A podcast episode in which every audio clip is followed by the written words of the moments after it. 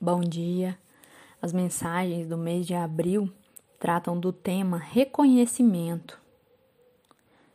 Quando você conseguir olhar uma coisa bem de frente, reconhecer que ela existe, chamá-la pelo nome e decidir que papel ela exercerá na sua vida, você terá dado o primeiro passo em direção à sua liberdade. E hoje no dia 1 de abril, eu me disponho a reconhecer que há muitas coisas na minha vida que deixei inacabadas. Uma das minhas histórias bíblicas favoritas é sobre o homem da piscina de Betsaída. O homem era inválido há 38 anos. Uma vez por ano, a energia do espírito invadia a piscina. Nesse momento, aquele que nela entrasse ficava curado. Quando Jesus viu que o inválido não tinha entrado, perguntou-lhe por quê. O homem respondeu: Não tenho ninguém para me ajudar. Mas Jesus não aceitou a resposta. Disse ao homem: Você quer ser curado? Vivemos situações antigas que não conseguimos enfrentar. Criamos desculpas para não termos feito certas coisas e feito outras. Procuramos desculpas para negócios inacabados, para tarefas incompletas, para dramas pessoais que se estendem no tempo e para a ausência de bem-estar em nossas vidas. Passamos de uma situação a outra, deixando uma série de situações pela metade e nos perguntando por que não avançamos. A verdade é que quando temos medo, reagimos movidos por esse medo. Quando estamos com raiva, reagimos às coisas que nos causam raiva. Quando estamos com preguiça, simplesmente não tentamos. Quando nos auto-sabotamos, quando nos sentimos derrotados ou conspiramos contra nós mesmos, culpamos os outros por não progredirmos. Para nós, é conveniente esquecer que tudo o que nos chega é resposta às nossas ações. Usamos a razão e mil desculpas para explicar por que continuamos sem conseguir caminhar. Embora detestemos admitir, o único motivo pelo qual ainda não fomos abençoados pela onipresente energia do Espírito Santo é o fato de não termos entrado no tanque. Até hoje, você pode ter arranjado desculpas para as áreas desordenadas e incompletas de sua vida. Hoje, dedique-se a reconhecer aquilo que deixou de fazer, de dizer e de completar. O reconhecimento é o primeiro passo em direção à cura.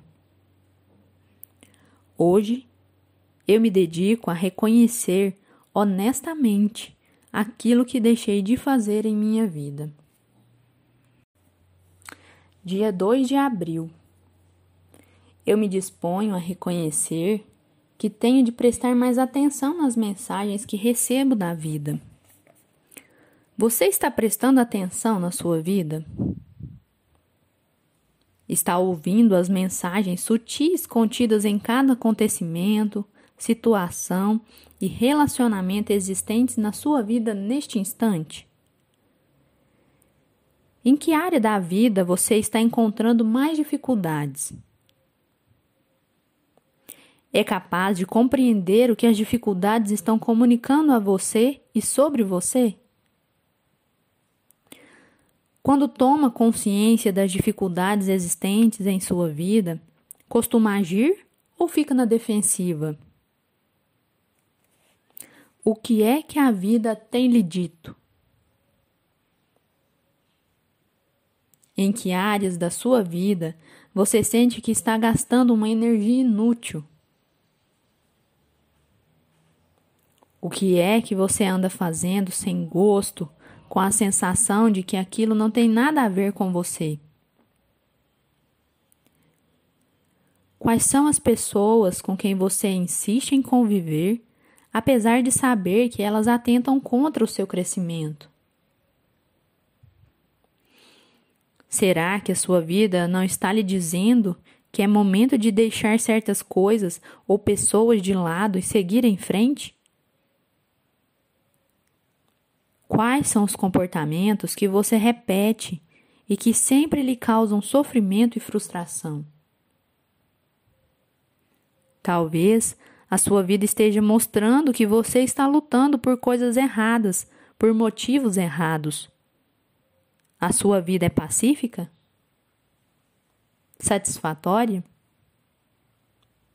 Compensadora? Ou é tensa, exaustiva, vazia? A vida está sempre conversando conosco. Algumas vezes nós a ouvimos e prestamos grande atenção no que ela tem a dizer. O mais frequente, no entanto, é termos medo de ouvir o que ela quer nos mostrar sobre nós mesmos. Também há aqueles momentos em que ouvimos, mas não acolhemos o que nos está sendo dito. Sabemos que é necessário mudar, mas não sabemos como. Até hoje, você pode não ter tomado consciência de que precisa ouvir sua vida sobre as mudanças e melhorias que precisa fazer para ser mais feliz. Hoje, pare, ouça o que a vida tem a dizer, escute e disponha-se a agir em seu próprio benefício. Hoje, eu me dedico a escutar o que a minha vida está dizendo eu me dedico a fazer as mudanças necessárias. Áudio do dia 3 de abril. Eu me disponho a reconhecer que a informação de que preciso está à minha disposição. O Espírito Santo é a atividade de Deus. Ele é uma presença poderosa, o saber divino, a gestão misericordiosa do amor e da graça de Deus. O Espírito Santo é a ordem e o cumprimento da vontade divina de Deus trabalhando por você e através de você. A presença do Espírito Santo se revela em pensamentos, ideias, inspirações e compreensões súbitas que você tem sem saber direito como. O Espírito Santo se faz presente em situações, pessoas e circunstâncias que você tem dificuldade em enfrentar ou aceitar.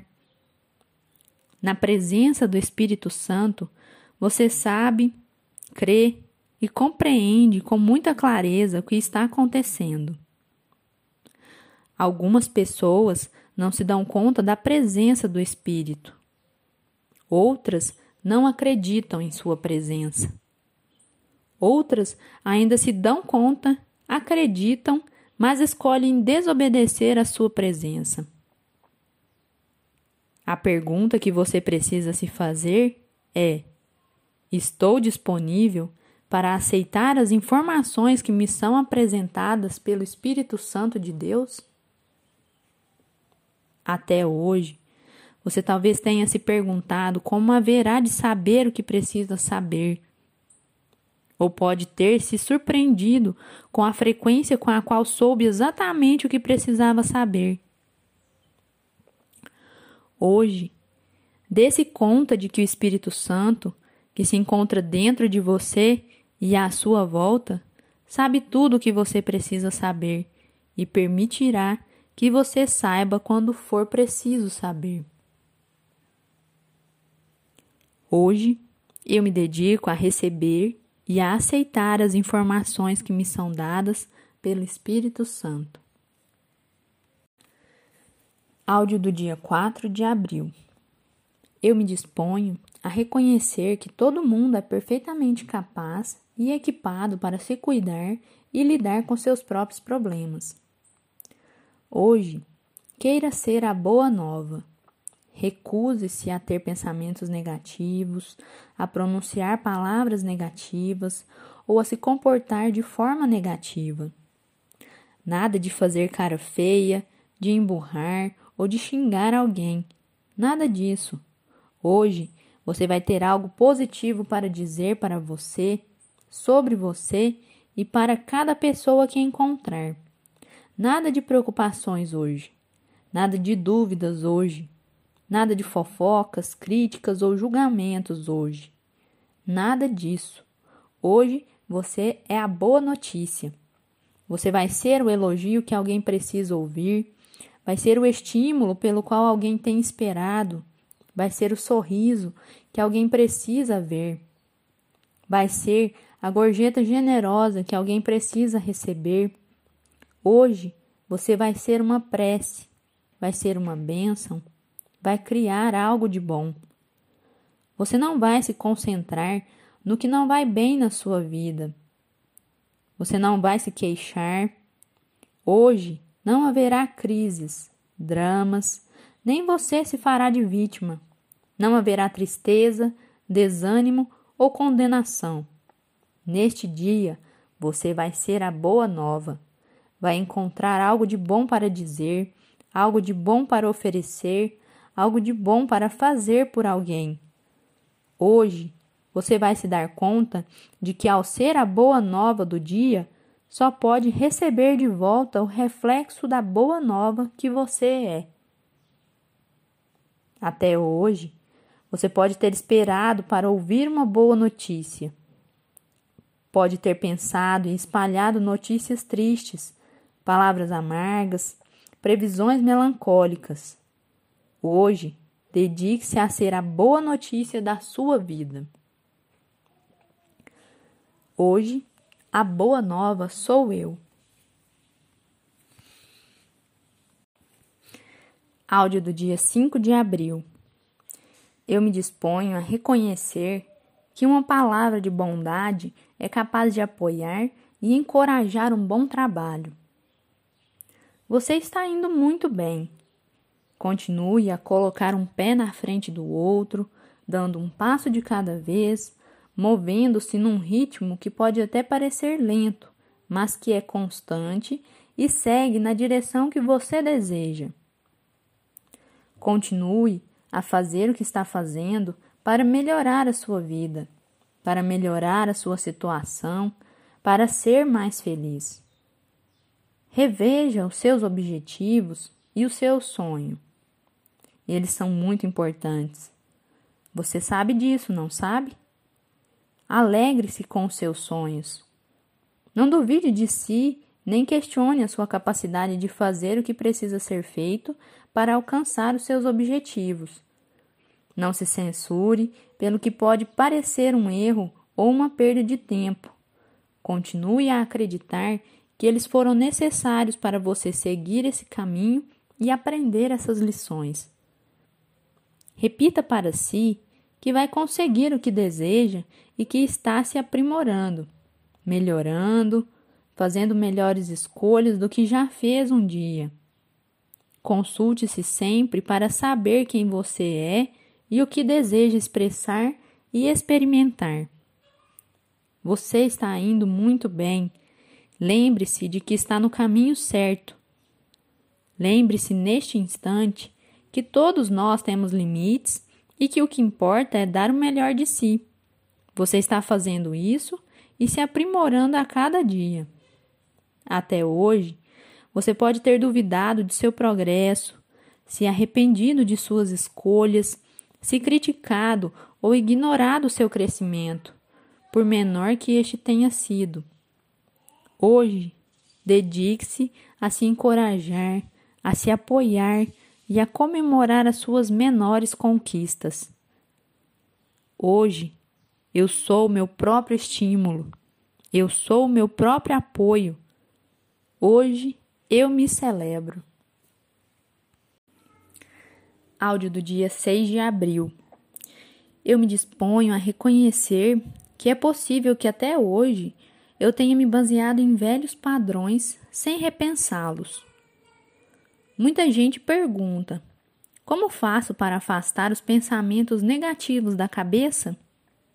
Ou o que faço para afastar os sentimentos negativos do coração? Poucos se dão conta de que somos seres inteiros e que tudo o que fazemos na vida é experimentado por todo o nosso ser, mente, corpo e espírito. Por isso, Tudo que sabemos, tudo que desejamos, tem que incluir esses três níveis. Quando você estiver tentando desempenhar uma tarefa, todos os três níveis de seu ser precisam se encontrar em harmonia. Se não estiverem, um ou mais aspectos do seu eu interior estarão trabalhando contra você. Quando isso acontece, fica difícil desempenhar qualquer tarefa. Não basta pensar nas coisas boas que você quer, você tem que se sentir bem em relação a elas. Não basta tentar esquecer as experiências desagradáveis, você também precisa trabalhar para mudar a forma como se sente em relação a elas.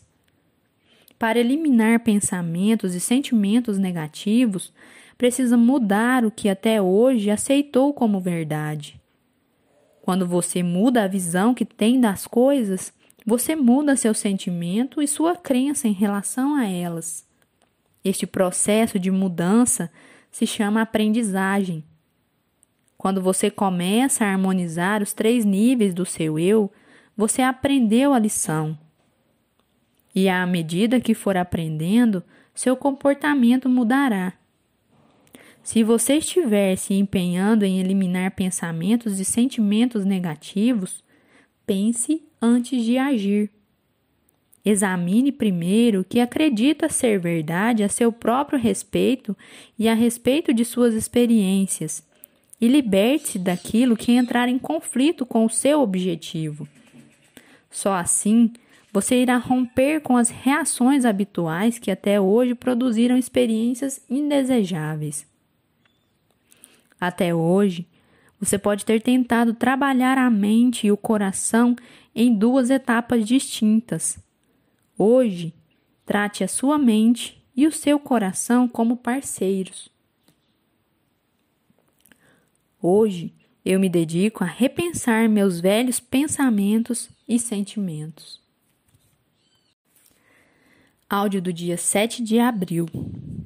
Eu me disponho a reconhecer que é seguro tomar consciência dos meus sentimentos e respeitá-los. A maioria dos seres humanos age como se tudo estivesse bem o tempo todo.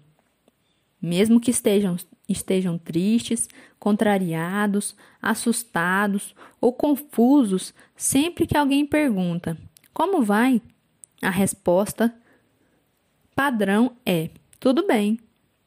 Nada destrói mais a autoestima e o amor próprio do que negar o que se sente. Nós, seres humanos, precisamos nos dar conta de que temos direito a todos os nossos sentimentos se não tivéssemos sentimentos, não saberíamos como nos orientar na vida. Quando sentimos que alguma coisa não está certa, nos sentimos motivados a mudar.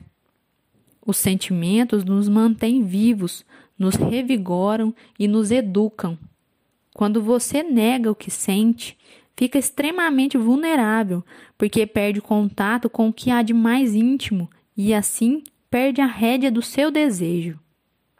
É verdade que às vezes os sentimentos nos enganam. Podemos nos sentir bem numa situação negativa ou mal numa positiva. É isso que acontece quando sufocamos os sentimentos. No entanto, eles existem independentemente do nosso conhecimento e podem nos levar por caminhos indesejados. Quando você aprende a manter os canais abertos e a expressar plenamente seus sentimentos, você toma posse deles e comanda as ações que eles determinam. Ninguém quer ser escravo dos próprios sentimentos. A chave para o desenvolvimento saudável é reconhecer o que você sente e decidir o que vai fazer com o que sente. Até hoje, você pode não ter reconhecido e respeitado os seus sentimentos. Pode ter sentido medo, falta de clareza ou insegurança com relação ao que fazer com o que sente. Hoje, dedique-se a respeitar o que sente. Se você realmente quer crescer e se curar, tome contato com seu sentimento. Hoje, eu me dedico a respeitar o que sinto e decidir o que vou fazer com o meu sentimento. Áudio do dia 8 de abril. Eu me disponho a reconhecer o que sei quando sei. Se você realmente quiser ter problemas, finja que não sabe uma coisa que sabe. Isso costuma acontecer quando você fica dependendo dos outros para saber as coisas. Quando você se convence de que o que vê, sente e pensa não é verdadeiro. Você sabe, mas age como se não soubesse. Quando você precisa que os outros lhe digam se o que você sabe está certo, age como se não soubesse, e isso pode lhe causar sérios problemas. Você percebe que está agindo como se não soubesse o que sabe quando sua ação entra em conflito com o que você sabe. Nesse momento, a sua boca fica seca, o estômago dói, o coração dispara e a mente grita: pare! Quando a sua mente reage, é sempre um sinal claro de que você sabe, mas está tentando agir como se não soubesse. Também é sinal de que o espírito da vida está alertando você e não vai desistir. É um insulto à vida, ao poder que você possui e às bênçãos que Deus lhe deu, agir como se não soubesse o que sabe. Você sabe o que as pessoas estão fazendo. Você sabe por que estão fazendo. Você sabe porque vê como elas estão se comportando. Você sabe o que precisa fazer. Você sabe o que precisa parar de fazer. Se insistir em agir como se não soubesse, aí sim você vai ter problemas. Até hoje, você pode ter precisado recorrer às outras pessoas para confirmar o que sabe. Hoje, dedique-se a tomar posse do que você sabe Disponha-se a agir como quem sabe. Fale como quem sabe. Ouça os outros, mas confie profundamente no que você sabe que sabe. Hoje, eu me dedico a reconhecer, admitir e aceitar que sei o que sei. Áudio do dia 9 de abril.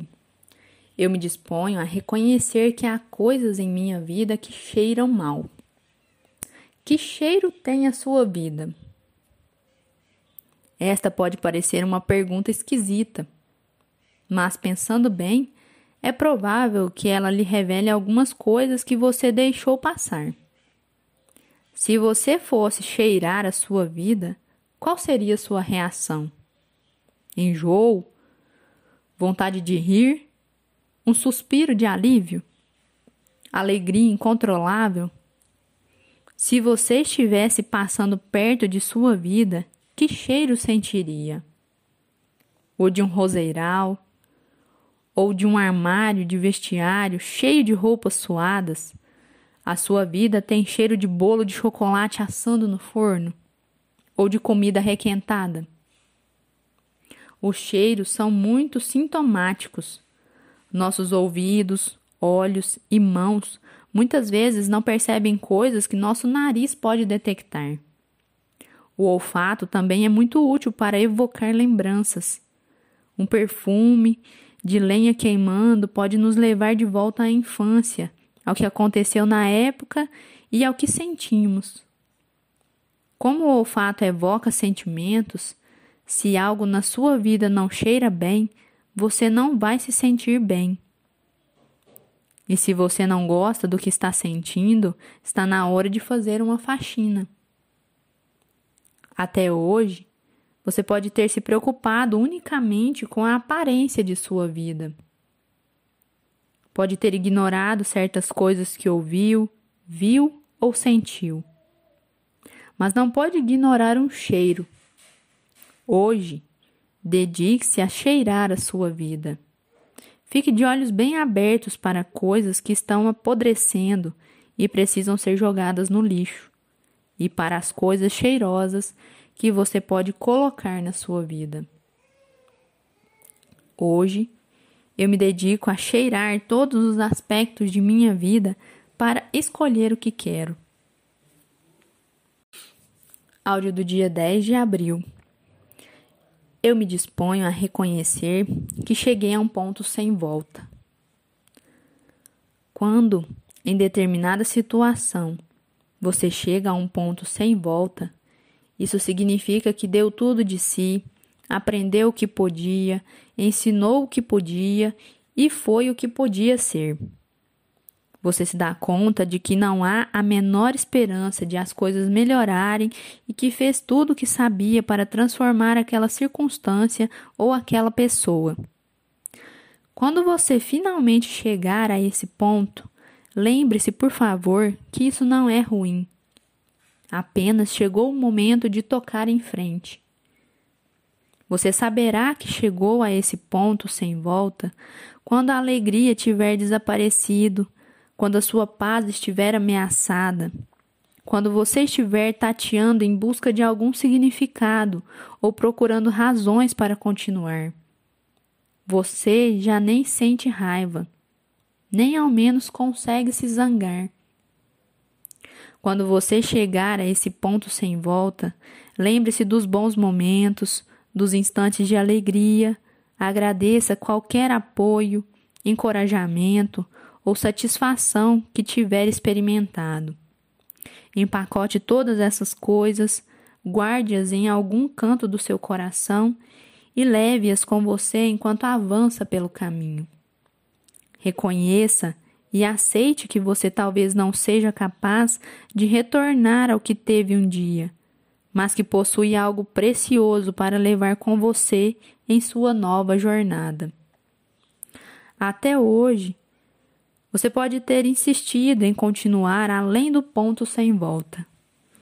Pode ter ficado à procura de motivos para permanecer numa experiência que não responde mais às suas necessidades. Hoje, reconheça que a experiência está esgotada e prepare o seu eu para fazer as malas e seguir em frente. Hoje, eu me dedico a guardar no coração o que foi vivido de bom e seguir adiante. Áudio do dia 11 de abril. Eu me disponho a reconhecer que algumas experiências se tornaram vícios. Alguns conseguem se recuperar do vício de dizer: Eu não sou grande coisa, enquanto outros continuam se desvalorizando.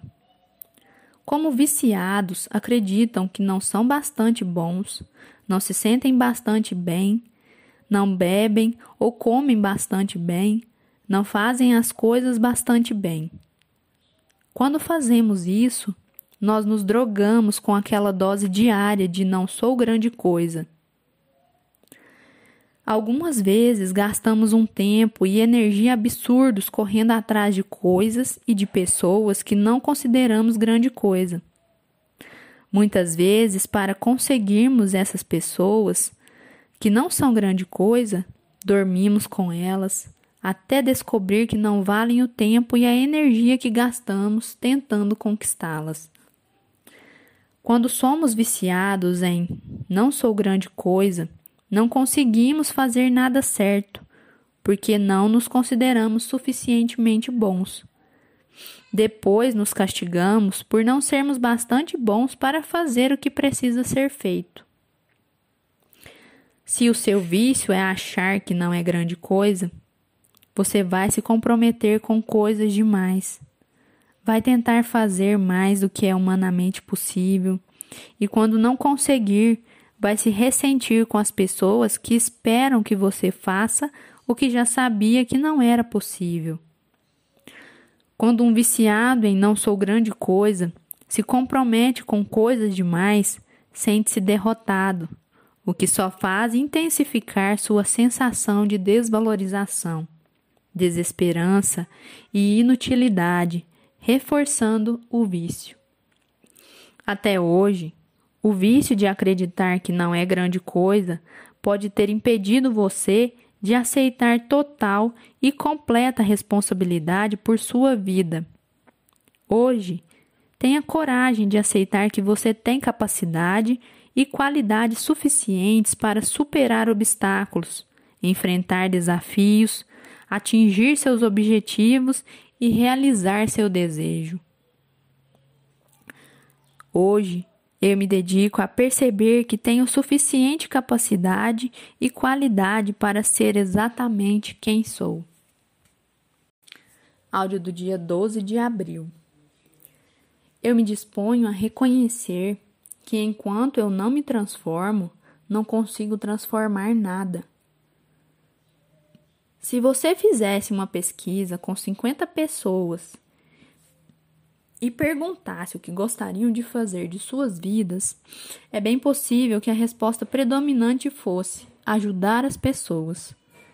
Quando pensamos no quanto os seres humanos podem ser grosseiros, violentos e pouco amorosos, essa resposta é capaz de surpreender. No entanto, o instinto natural da maioria é estender a mão para ajudar o próximo. Existe, porém, um problema que muitos precisam superar. Embora queiramos ajudar o próximo, a maioria de nós não consegue se ajudar. Existem pessoas que querem ajudar a salvar o mundo, mas que ainda não aprenderam a dominar uma pia cheia de louças sujas ou resolver o problema de relacionamento com seu parceiro. Queremos consertar o que existe de errado no mundo, mas não conseguimos consertar nossos corações partidos ou nossas mentes confusas. Não reconhecemos que não podemos dar o que não temos. Enquanto não começarmos a fazer uma faxina em nossas vidas, teremos dificuldade em fazer o que o mundo precisa que façamos. Os pequenos atos de cada dia podem parecer coisas sem importância, mas cada um deles tem um imenso impacto no mundo. O pensamento honesto, a ação generosa, a reação à injustiça, a busca da verdade, repetidos nos gestos cotidianos, nos ajudarão a promover as grandes transformações de que o mundo necessita. Enquanto cada um de nós não se empenhar nas próprias transformações, as coisas grandes ficarão por fazer. Até hoje, você pode ter tentado fazer pelo mundo coisas que ainda não conseguiu fazer na sua própria vida. Hoje, cuide das pequenas coisas de sua vida que têm um imenso impacto na sua capacidade de criar um mundo melhor. Hoje, eu me dedico a começar a transformar as pequenas coisas do meu cotidiano. Áudio do dia 13 de abril. Eu me disponho a reconhecer que em minha vida existem certas realidades que preciso enfrentar. São impressionantes as histórias que contamos para não termos de enfrentar as realidades que vivemos. As pessoas bebem, mas dizem que param quando quiserem. O casamento é abusivo, mas ela diz que não se separa por causa das crianças. O emprego é frustrante, mas ele afirma que não consegue coisa melhor. São inúmeros os exemplos, em vez de enfrentar o que realmente está acontecendo, negamos, encontrando desculpas e justificativas, com medo de encarar de frente as evidências. O que não sabemos é que quanto mais tempo passamos nos recusando a enfrentar o que quer que seja, mais fácil é esquecer que estamos equipados para fazer as mudanças necessárias. A Bíblia nos conta a história de um homem que ficava sentado ao portão de uma cidade pedindo esmolas. Quando dois discípulos de Jesus passaram por ele sem nada lhe dar, o mendigo perguntou: Por quê? E explicou a sua situação, implorando a ajuda dos discípulos. Mas estes recusaram a ajudá-lo, pois em vez de verem o homem como mendigo, enxergaram seu poder, sua força, seu, seu direito inerente de assumir a própria dignidade. Sabiam que o homem se considerava mendigo há tanto tempo que passara a acreditar que era. Os discípulos recusaram-se a reforçar as ideias e crenças que aquele homem tinha a seu respeito. Não seria maravilhoso se você conseguisse parar de acreditar nas suas histórias e enfrentasse a verdade? Até hoje, você pode ter evitado, negado e resistido à verdade. Pode ter esquecido de que é capaz de fazer qualquer coisa que escolher. Hoje, pare de contar histórias. Largue essa caneca de pedinte. Olhe para quem você é. Olhe para a sua vida. Conte a verdade sobre o que você é. Hoje eu me dedico a contar a verdade sobre a realidade de quem sou e do que é minha vida. Áudio do dia 14 de abril. Eu me disponho a reconhecer que existem certas coisas a meu respeito que eu preferiria que os outros não soubessem. Casamento não é brinquedo. Você precisa ser muito forte, ter muita coragem, muita confiança em si para se expor diante de outro ser humano com todas as suas qualidades e fraquezas. Precisa de honestidade e humildade para mostrar a sua força e ao mesmo tempo fazer concessões. Precisa sentir segurança para dizer a sua verdade e ouvir a do outro. E precisa preparar-se para enxergar e aprender algumas coisas a seu respeito das quais você talvez nunca tenha se dado conta que talvez tenha esquecido, negado ou preferido não saber. Quando você se une a outra pessoa, quer essa união inclua ou não sexo, trata-se de uma união sagrada, de uma união com o Espírito Santo. Onde quer que o Espírito Santo esteja envolvido, a verdade será revelada. O que há de maravilhoso nos relacionamentos pessoais e íntimos é o fato de você poder renascer. À medida que vai se conhecendo melhor no contato com o outro, o seu falso eu desaparece e o seu eu autêntico emerge com mais força. Seus parceiros apoiam e estimulam você nesse processo, revelando-lhe os seus progressos e as áreas em que precisa crescer.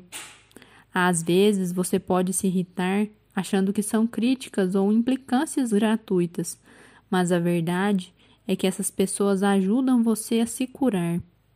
Estão ajudando você a entrar em contato com sua verdade, enquanto você, e não se esqueça disso, está fazendo exatamente o mesmo por elas. Até hoje, você pode ter tido medo de revelar as suas fraquezas, medos e deficiências. Hoje, comprometa-se a dizer a verdade sobre o que você sente para as pessoas que amam e se preocupam com você.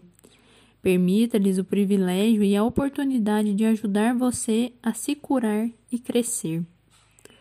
Hoje, eu me dedico a me amar o bastante para reconhecer meus aspectos que precisam ser curados. Áudio do dia 15 de abril. Eu me disponho a reconhecer que tenho usado pouca sinceridade em algumas áreas da minha vida. Algumas pessoas contam grandes mentiras, outras contam mentirinhas. Gente boazinha conta mentirinhas brandas. Gente má conta mentiras para prejudicar. Algumas pessoas mentem por diversão. Há pessoas que contam tantas mentiras que já não se lembram da verdade. Tem gente que mente para si, Outras acham que não há o menor problema em contar certas mentiras e muito problema em contar outras. Mentira é mentira. Não interessa quem a está contando ou por quê. Há momentos em que contamos mentiras para nos protegermos ou para encobrir alguma coisa. Muitos mentem para não magoar os outros. Tem gente que mente sabendo que vai magoar alguém. A mentira é um sinal de medo e uma forma de controle. Quando você esconde ou distorce a verdade, passa a influir na maneira como uma pessoa pode ou irá se comportar. Você sabe como a mentira é capaz de nos perseguir. Passamos a viver sob o temor constante de que alguém descubra a verdade. Quando isso acontece, é bem possível que voltemos a mentir. Quais são as mentiras existentes na sua vida? do que você tem medo? Quem você está tentando controlar? Você conta mentiras para que os outros valorizem você? Mente para se proteger por achar que não tem escolha? Ou mente para reforçar seu ponto de vista? Omitir-se pode ser também mentir. Mas mentira é sempre mentira, e todas as mentiras enfraquecem o espírito. Até hoje, você pode ter achado que podia se safar com mentirinhas ou enganar-se contando mentiras para si. Hoje, comprometa-se em contar a verdade, toda a verdade, para você, sobre você e para os outros. Além disso, pense nas mentiras que já contou e pergunte-se o que estava tentando conseguir com elas. Pode haver informações preciosas escondidas debaixo de uma mentira. Hoje, eu me dedico a me examinar honestamente e dar início a uma nova fase em que a verdade predomine. Áudio do dia 16 de abril. Eu me disponho a reconhecer que talvez haja partes da minha história de vida que suprimi ou mudei. Você se dispõe a contar toda a história? Você conta o que aconteceu do jeito que aconteceu?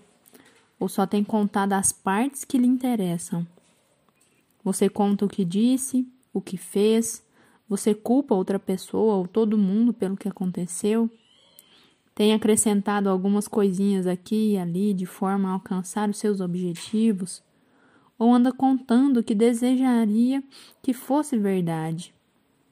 Você acrescenta ou omite personagens? Coloca personagens em papéis que não desempenharam? Você conta a história para criar drama?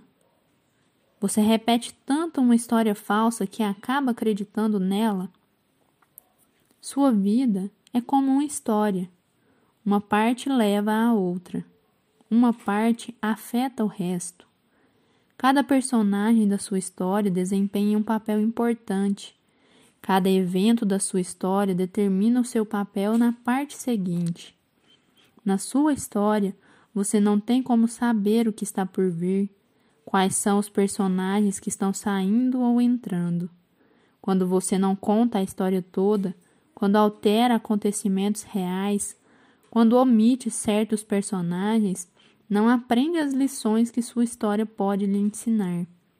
A forma como você conta uma história tanto pode impedir você de se livrar de uma mágoa e de crescer, quanto pode ajudar a compreender melhor o que se passa.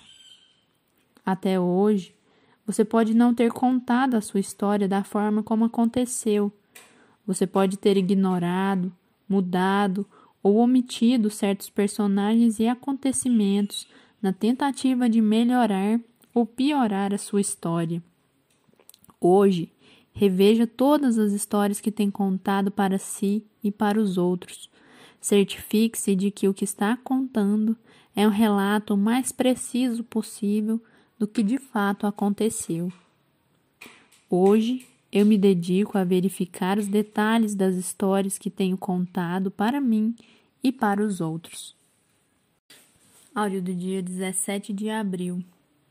Eu me disponho a reconhecer que não tenho o direito de dizer aos outros o que devem fazer você não pode dizer aos outros o que eles devem fazer.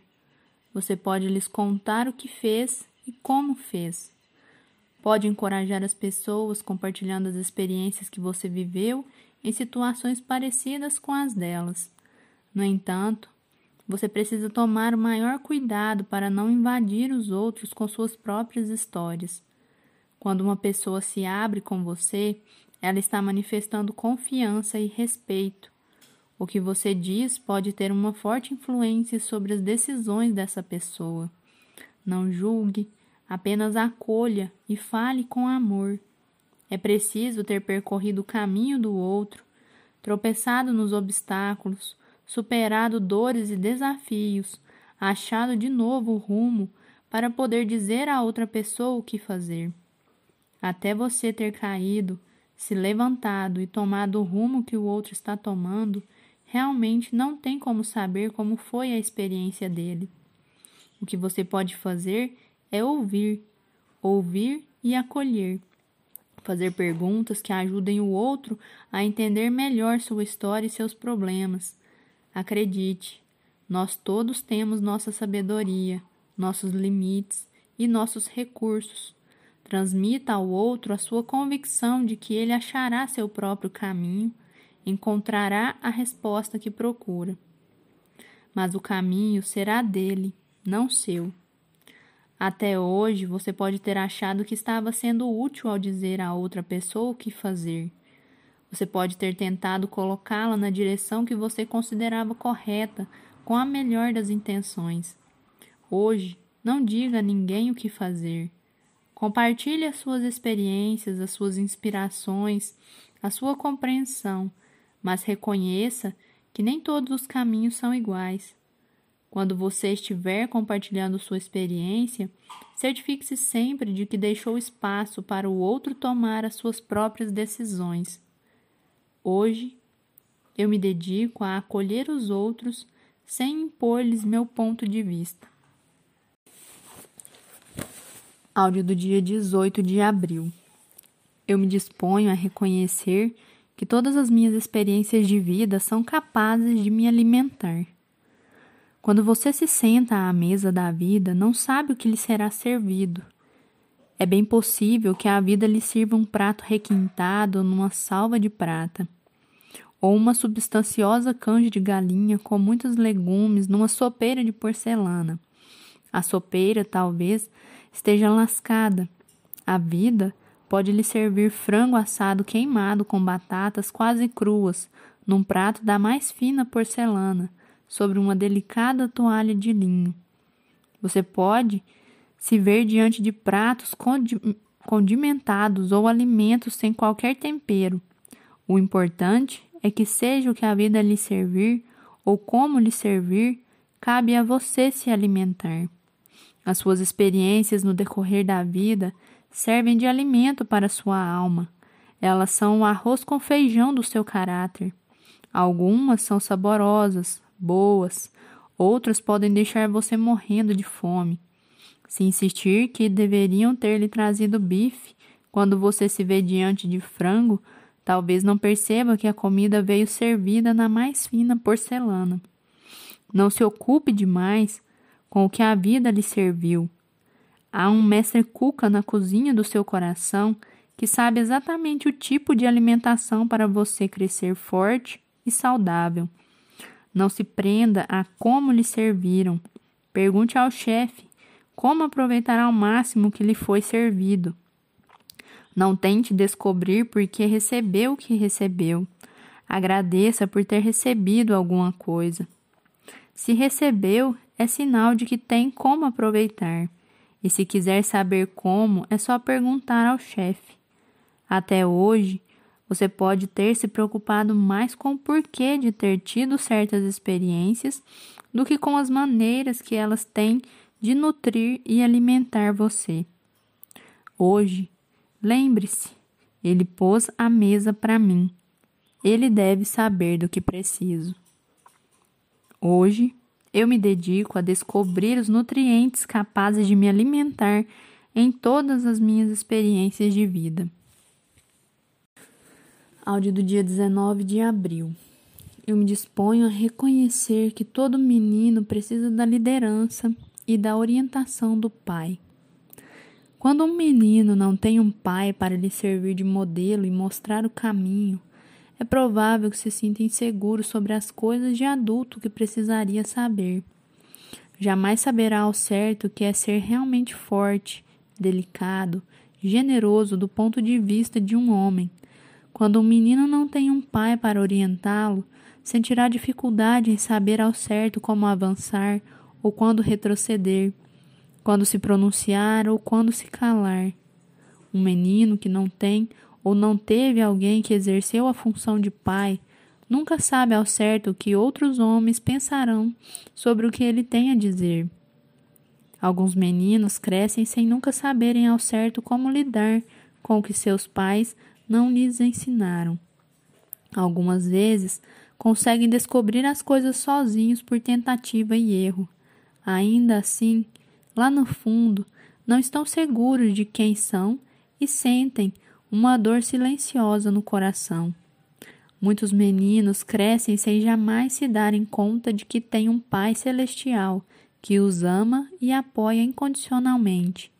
Este é o Pai que os, que os conhece melhor do que ninguém e que sempre estará dentro deles e com eles.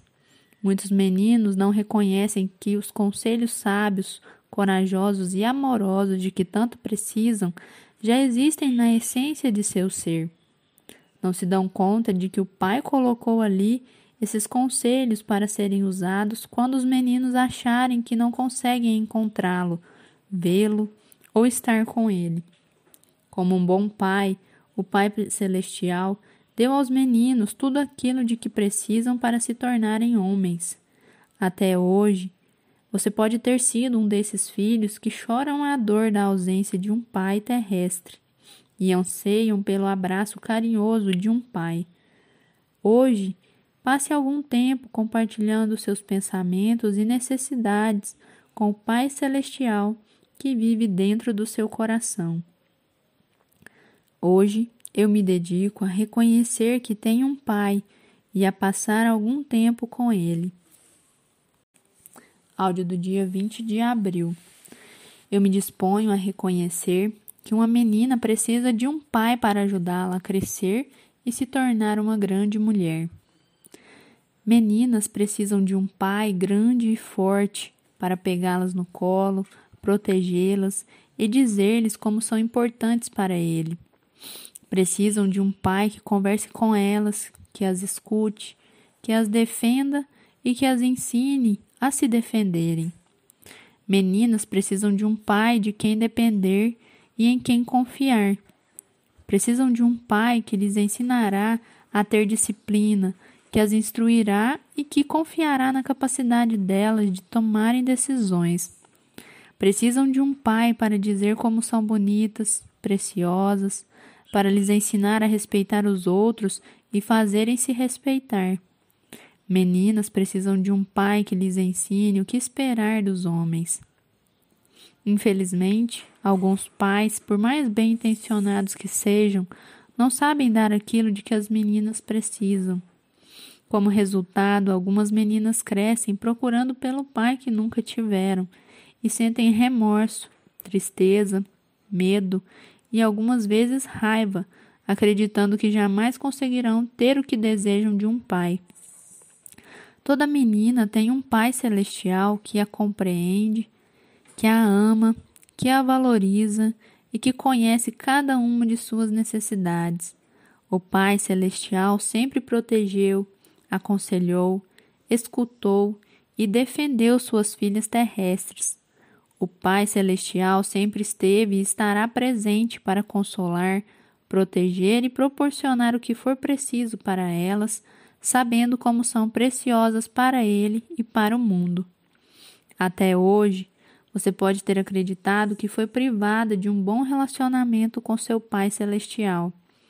Hoje, dedique-se a passar algum tempo com ele e a compartilhar alguns pensamentos com esse Pai. Se fizer isso, vai se sentir bem melhor a respeito do Pai que teve aqui na Terra. Hoje, eu me dedico a passar algum tempo com meu pai e a compartilhar algumas ideias com ele. Áudio do dia 21 de abril.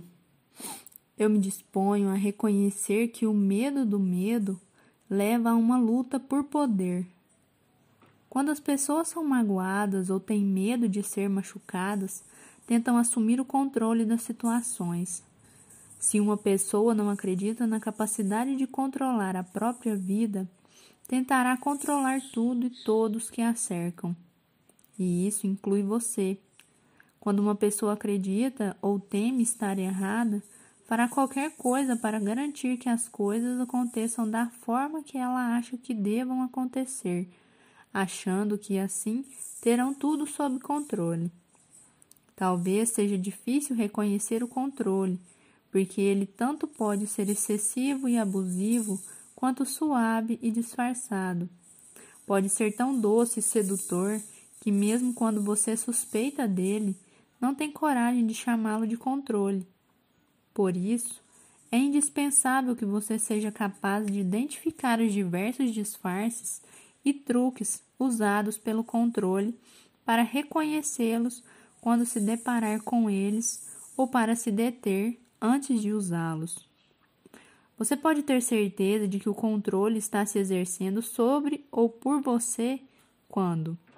Você briga para provar que tem razão, você mente para provar que tem razão, sente necessidade absoluta de ter razão, grita seus argumentos, cala-se, achando que não lhe darão ouvidos.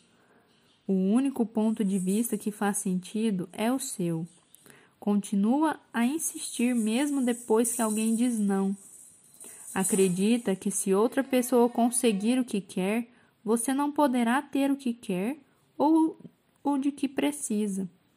A outra pessoa intimida você. Você não faz nada sem perguntar a opinião da outra pessoa. Você deixa que o outro diga o que você deve ou não deve fazer.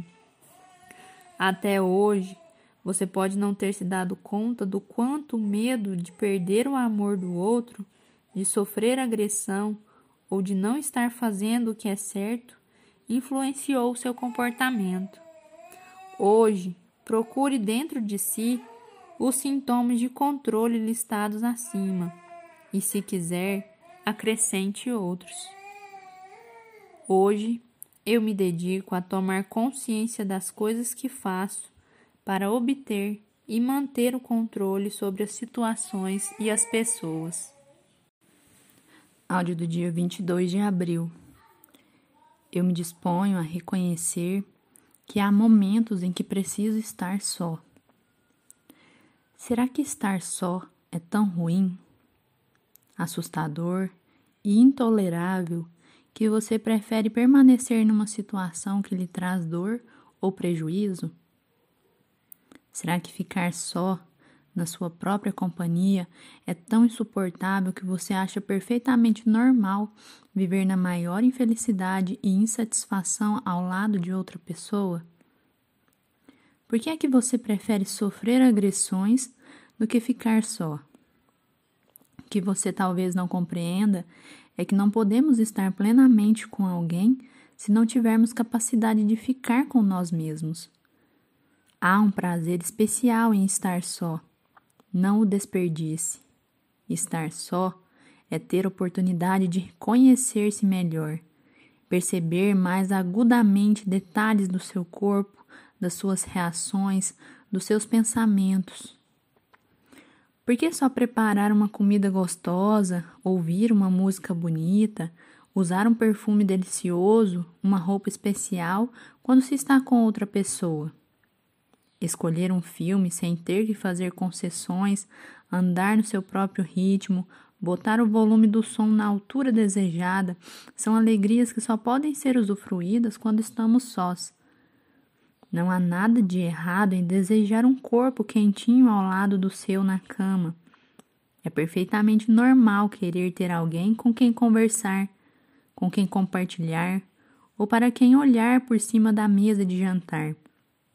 Faz parte da natureza humana querer se comunicar, buscar o companheirismo. Mas quando ficamos sós, temos por parceiro a nossa natureza sagrada. Até hoje, você pode ter feito de tudo para não ficar só. Hoje, permita-se explorar as possibilidades e as oportunidades que estar só lhe oferece. Se se sentir medo, ou tristeza, pare um pouco e peça a Deus para lhe mostrar o que fazer para sentir-se melhor. Hoje, eu me dedico a explorar as oportunidades sagradas de estar só. Áudio do dia 23 de abril. Eu me disponho a reconhecer que um erro é uma lição de humildade e uma poderosa oportunidade de me curar. É uma pena desperdiçarmos tempo, energia e alegria só por não sermos capazes de aceitar um erro. Mas é isso que acontece frequentemente. Por algum motivo, um dos nossos maiores desafios é admitir para nós mesmos e para os outros que erramos. É possível que tenham nos castigado pelas coisas erradas, que fizemos quando éramos crianças. Talvez aqueles que nos criaram nos impuseram uma forma tão rígida de comportamento que qualquer coisa que saísse da linha demarcada era chamada de erro, sujeito à punição. Talvez o amor que nos davam e de que tanto necessitávamos estivesse condicionado ao comportamento considerado certo. Errar era perder o amor. Por isso ficou tão difícil reconhecer ou admitir uma falha e dizer simplesmente: Eu errei. Esta simples e belíssima frase é um poderoso reconhecimento de que existe uma força espiritual na fraqueza humana. O erro é uma grande oportunidade de aprender e de curar. Um erro nos faz lembrar que somos humanos, por mais que tenhamos acumulado sucessos e títulos. Um erro é uma lição de humildade. É a forma que temos de compreender as nossas limitações. É um lembrete de que sempre há mais para aprendermos sobre nós mesmos e sobre as nossas capacidades. Quando crescemos em humildade até chegar a, a reconhecer aceitar e admitir os nossos erros, crescemos em compaixão por nós mesmos e pelos outros. Até hoje, reconhecer um erro pode ter lhe causado medo, angústia, ansiedade ou vergonha. Hoje, abrace a sua humanidade. Se você cometeu um erro hoje, reconheça-o, aprenda com ele e mude. Se cometeu no passado erros cujos efeitos se fazem sentir até hoje, admita-o. Hoje eu me dedico a reconhecer e a admitir que, como sou um ser humano, é inevitável errar. Áudio do dia 24 de abril. Eu me disponho a reconhecer que tenho poder e sou brilhante. Eu amo minha própria vida. Mas é claro que você tem força. Trata-se de uma energia que se encontra em você e que se movimenta por todo o seu ser. Mesmo que você não a possa ver, ela está aí, tal como a torradeira e a televisão. A única coisa que você precisa fazer é ligá-la na tomada da sua fonte. Talvez você não acredite muito que tenha tanto a oferecer, apenas tomando consciência de quem é e do que é capaz. Mas pode ter certeza, a luz que brilha dentro de você e que é alimentada por uma fonte invisível guiará, protegerá e abastecerá você com tudo aquilo de que precisa, em todos os momentos e circunstâncias. Trate-se com carinho, permitindo que a sua luz seja vista. Se não sabe ao certo como fazer isso, vou lhe ensinar. Ame o processo da vida. Ame os altos e baixos, os avanços e recuos. Disponha-se a isso. Talvez seja difícil no início, porque você se acostumou a julgar, a manter um nível quase impossível de expectativa, a querer alcançar logo os resultados. Mas se decidir aprender a se amar, a fonte da luz do amor que brilha em seu interior lhe dará toda a força necessária para continuar tentando até dominar a arte de amar. Para usar o seu poder, para ver a sua luz e garantir a chave que abrirá todas as portas da vida, você precisa deslocar a sua atenção do mundo exterior para dentro de si. Aprenda a ligar a sua força. Aprenda o que ela é, como mantê-la fluindo e, sobretudo, como usá-la. Aceite e reconheça o seu próprio brilho. Não dependa dos outros para saber o que você vale. Acredite no seu valor e no poder da sua força. Até hoje, você pode ter vivido com a sensação da sua incapacidade. Hoje, acenda a luz da sua força interior de amor e tome posse dela. Hoje, eu me dedico a permitir que a força do amor que eu sou brilhe com todo o seu esplendor. Áudio do dia 25 de abril. eu me disponho a reconhecer que a verdade precisa ser dita de uma forma que possa ser ouvida. Há pessoas que parecem usar um gilete junto com o sorriso. Falam palavras tão suaves, doces e carinhosas que você pode demorar um pouco a se dar conta de que levou um corte. Enquanto você fica ali sangrando, a pessoa esconde a gilete e lhe pergunta espantada: Mas o que foi que aconteceu, meu anjo? Muitas vezes aquilo que essa pessoa disse era verdade, mas a questão aqui não é dizer a verdade, é como a verdade é dita. Uma gilete suave, doce e carinhosa continua sendo uma gilete. Nem sempre a verdade é agradável de se ouvir, mas a maioria de nós se dispõe a ouvi-la quando ela é dita de forma respeitosa. As pessoas não conseguem escutar quando você as acusa de estarem erradas. Não conseguem escutar quando você ataca suas fraquezas. Ninguém consegue escutar quando você diz as coisas para mostrar que é melhor do que elas. Não se engane achando que as pessoas com quem você fala não percebem o que você quer dizer de verdade. Elas sabem, sim. Se houver um mínimo de julgamento, de crítica ou depreciação no que você está dizendo, ninguém vai ouvir. Na verdade, vão ignorar você totalmente. Se você quiser ter certeza de que vão escutar quando você fala de situações difíceis ou desconfortáveis, fale com o coração. Faça com que a sua fala brote do lugar onde reina a compaixão e o cuidado.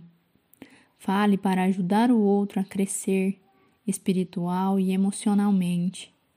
Lembre-se de que você também não gosta de errar e de receber críticas durante o processo de aprendizagem. Até hoje, você pode ter dito a verdade de uma maneira agressiva ou cortante, que fez com que ninguém quisesse escutar. Hoje, pratique dizendo alguma verdade a seu respeito que você tenha dificuldade em ouvir. Quando conseguir dominar esta arte, use o que aprendeu para falar com os outros.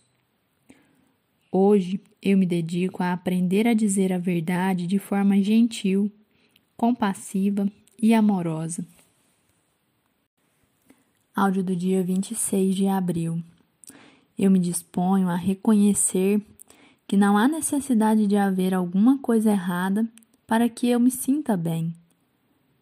É triste a constatação, mas existem pessoas que buscam a dor. Algumas pessoas criam dor. Outras simplesmente não se sentem vivas a não ser que algo esteja errado. Quando algo esteve errado com você durante um período extenso, a sensação causada pode se tornar um hábito passa a ser aquela coisa pela qual você espera e pela qual vive. A dor lhe dá assunto para conversar com os outros, pode até fazer com que você se sinta importante. Você pode usar a dor física e emocional para mostrar que é capaz de lidar com qualquer coisa que a vida jogar em sua direção. A dor atrai atenção. Quando há algo errado com você, as pessoas correm em seu auxílio. Se não fazem isso, você já tem sobre o que falar. Não é que você goste da dor, é só porque ela lhe dá uma ocupação. E todo ser humano precisa de ocupação. A vida não precisa ser difícil. Não é preciso viver na dor ou viver eliminando a dor. Sem a dor, podemos aprender a nos acostumar com a beleza da vida. Quando não há dor, aprendemos a viver sem medo. Quando aprendemos a nos libertar da dor e da ansiedade que ela causa, ficamos mais à vontade com nós mesmos, o que faz com que os outros fiquem mais à vontade conosco. Passamos a atrair a atenção e o companheirismo que desejamos e merecemos. Até hoje, você pode não ter se dado conta do papel que a dor desempenha na sua vida. talvez tenha chegado o momento de descobrir que você tem procurado, criado e esperado a dor. Hoje, examine cuidadosamente todas as experiências ou situações dolorosas que você pode estar enfrentando atualmente. Pergunte-se: estou dando força a essa situação e deixando que ela faça parte de minha vida? A seguir, pergunte-se: como posso enfrentar essa situação de forma mais amorosa e pacífica? Hoje, eu me dedico a descobrir uma maneira de viver livre da dor. Áudio do dia 27 de abril. Eu me disponho a reconhecer que escolho o que é realmente importante para mim. Eu só estou neste mundo para despertar para o meu eu divino, para celebrar a vida, para fazer o que me traz alegria, afirmou o reverendo Michael Beckwith. Despertar para o seu eu divino, do que se trata? O que fazer para achá-lo? Como saber que o achamos? Pergunte-se: o que é que eu realmente quero para mim? A sua resposta indicará a direção que Deus designou para você celebrar a vida. Mas como celebrar a vida que tenho? Como fazer para transformar a minha vida em algo que vale a pena celebrar? Pergunte-se outra vez: o que é que eu realmente quero para mim? A sua pergunta colocará você no caminho das coisas que deve fazer para querer celebrar e afastará você daquilo que impede a sua celebração. Fazer aquilo que me traz alegria. O que lhe traz alegria? Quanto tempo e energia você dedica a essa parte de sua vida? O que pode fazer para viver com mais alegria? Pergunte-se o que realmente eu quero para a minha vida? Ouça a resposta. Ela lhe dará a chave de que você precisa para se aproximar de uma vida mais pacífica e cheia de alegria e se afastar de uma existência de medo que até agora impediu você de fazer essa pergunta. Em troca, você terá algo para celebrar e certamente fará o seu eu divino feliz. Até hoje, você pode ter vivido sem uma sensação de objetivo, de significado ou de direção. Hoje, passe algum tempo a sós e pergunte-se: o que é que eu realmente quero para mim? Anote as respostas que forem surgindo. Repita essa pergunta até encontrar a resposta que lhe satisfaça. Hoje, eu me dedico à descoberta de meu eu divino para poder celebrar a vida e fazer tudo aquilo que me traz alegria. Áudio do dia 28 de abril. Eu me disponho a reconhecer quem eu sou. Eis uma afirmação tão cheia de poder que será capaz de transformar a sua vida num instante, se você tiver coragem de fazê-la. A afirmação de poder que lhe está sendo oferecida hoje é eu sou. Não diga espero que, ou quem dera, ou estou tentando. Abra a boca e diga eu sou. Isso mesmo. Eu sou bom, eu sou boa, eu sou bom, eu sou boa em todas as coisas boas que venho fazendo. Eu sou bom, eu sou boa por fazer o bem e em ser o bem, e assim me abro para receber tudo o que há de bom. Eu sou tão bom, eu sou tão boa, que o bem vem a meu encontro e isso é bom para mim. Eu hoje estou recebendo coisas boas abertamente em cada aspecto de minha vida. Agora Respire fundo. Que tal irmos um pouco mais longe? Eu sou grato, eu sou grata pelo bem que sou.